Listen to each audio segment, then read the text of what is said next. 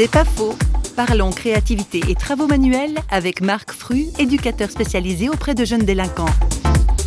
Je crois que Dieu a donné la capacité à certains hommes de faire des choses, de réaliser des choses. C'est une capacité qui vous est donnée. Vous êtes créateur. Je me rappelle un jeune qui avait découvert la poterie et puis qui avait fait quelque chose de pas mal et on avait fait des émaux de pierre et il avait mis ça dessus.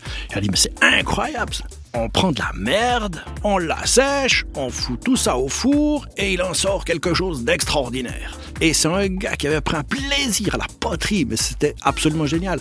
Alors qu'auparavant, euh, il était complètement non scolaire et il ne voulait rien savoir de la formation ni quoi que ce soit. Mais c'était le début. Et c'est pour ça que j'aime beaucoup les travaux manuels, parce qu'on devient créateur. On réalise des choses à partir de presque rien. On arrive à faire de belles choses. C'est pas faux, vous a été proposé par parole.ch.